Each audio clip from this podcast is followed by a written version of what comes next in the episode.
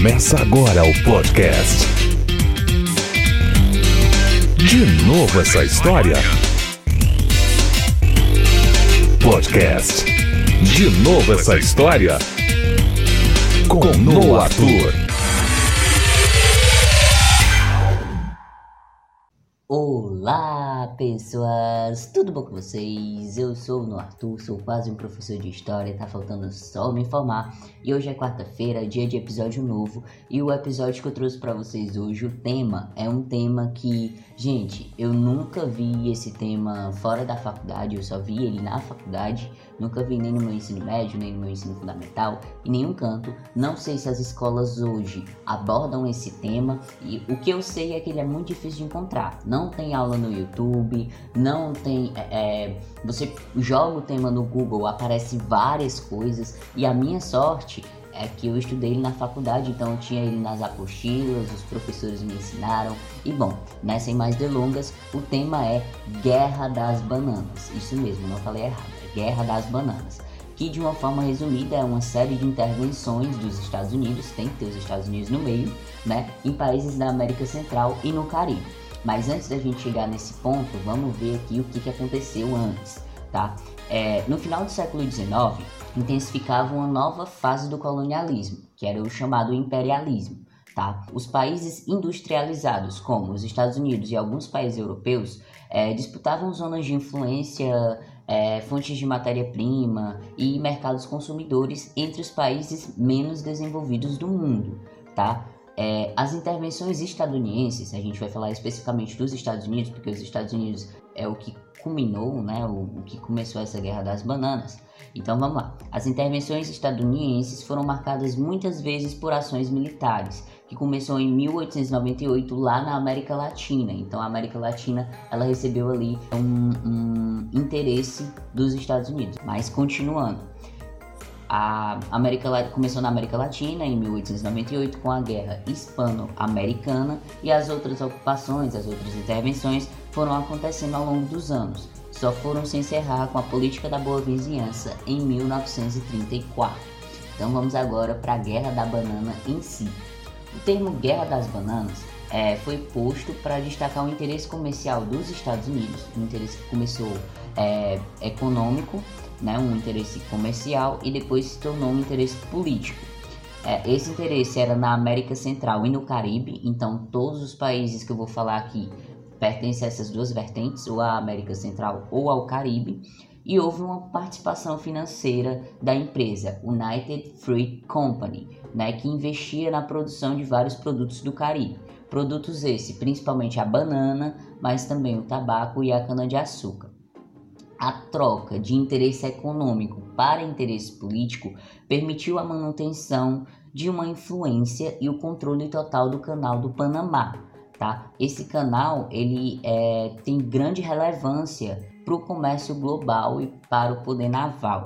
Né? O interesse dos Estados Unidos no Panamá era a sua posição estratégica no continente, que oferecia um canal de suma importância para o comércio mundial. Por isso que eles só aquietaram o facho quando eles assumiram o controle do canal do Panamá. É, outro país, né, outro, outra vertente que foi teve intervenção dos Estados Unidos foi Cuba, que foi entregue aos Estados Unidos com a derrota dos espanhóis na Guerra Hispano-Americana, e aí em 1899 os Estados Unidos nomeou uma autoridade para exercer o governo em Cuba.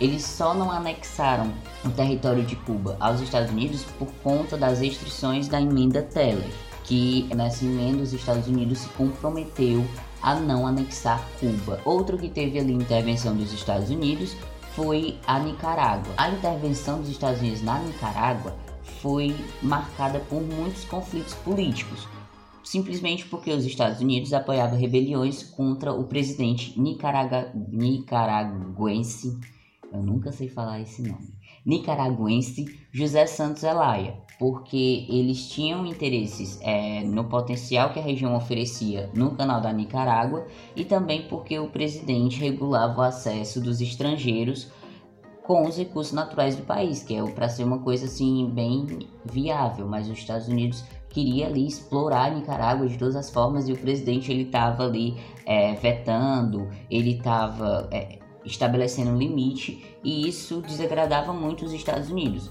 o que gerou várias intervenções dos Estados Unidos na Nicarágua e o apoio para derrubar o governante.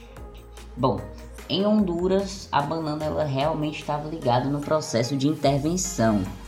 Porque saca só, o país ele já tinha iniciado o fornecimento do produto para os Estados Unidos. Esse produto é a banana. Porém, né, a situação com o Zelaya na Nicarágua causou uma instabilidade na região. E aí o comércio de banana entre os dois países se tornou mais complexo, desencadeou aí uma série de disputas, insurreições e revoluções, né? Ponto.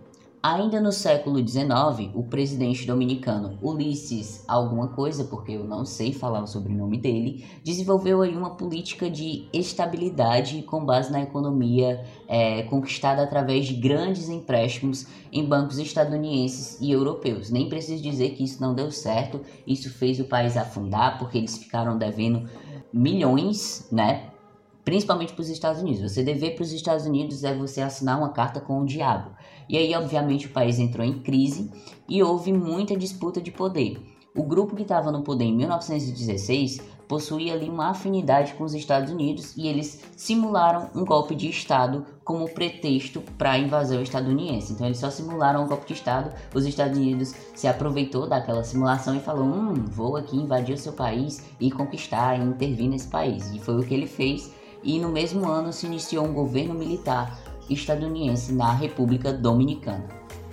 O México também sofreu várias intervenções dos Estados Unidos. Isso porque o país passou por vários momentos de instabilidade ligada a diversos fatores, principalmente a Revolução Mexicana. E aí a primeira intervenção ocorreu quando os Estados Unidos decidiu não apoiar o governante Victoriano Huerta os Estados Unidos nunca tá apoiando aí o governante de ninguém que não favoreça ele. Eu acho isso incrível, né? E ele passa aí batido por todo mundo. E por fim, o Haiti. O Haiti ele foi o último país a ser liberado da, da intervenção dos Estados Unidos. Isso explica também a economia do, do Haiti que é quebrada e por isso que eles sofreram várias e várias coisas ao longo do tempo. E aí o processo de ocupação começou em 1911, quando a revolução deixou o país em uma situação de desordem e dívida, mais uma vez dívida aqui, você fazer dívida com os Estados Unidos é fazer dívida com o cão. E aí muitas disputas políticas se desenvolveram, né? disputas políticas estadunidenses dentro do Haiti e a ocupação só acabou com a retirada das tropas estadunidenses em 1934 por conta aí da política da boa vizinhança que foi desenvolvida pelo presidente Franklin Roosevelt. Sim, o mesmo Roosevelt que tirou os Estados Unidos da merda em 1933, quando os Estados Unidos quebrou ali com a quebra da bolsa de Nova York em 29, que eu falei na aula de quarta-feira passada. O Franklin ele salvou todo mundo. Para mim é um dos presidentes dos Estados Unidos que eu gosto muito. Gosto muito de estudar sobre ele, gosto muito sobre a política dele e sobre tudo que ele fez. Então, gente, essa é a guerra das bananas, né? Sintam-se privilegiados por estarem estudando sobre isso, porque vocês não encontram em todo canto. Eu vou falar a mesma coisa que eu falo no final de todos os episódios. Sigam esse podcast, curtam ele, né? Compartilhem com os amigos, me mandem sugestões de temas que eu sempre vou estar tá dando atenção. Vocês podem mandar pelo direct do Instagram, no Instagram que é arroba DNE História Podcast, ou vocês podem mandar no e-mail, de novo essa história, gmail.com. E é isso, né? Espero que vocês fiquem bem. Excelente quarta-feira para todo mundo. Vida longa e próspera a todos.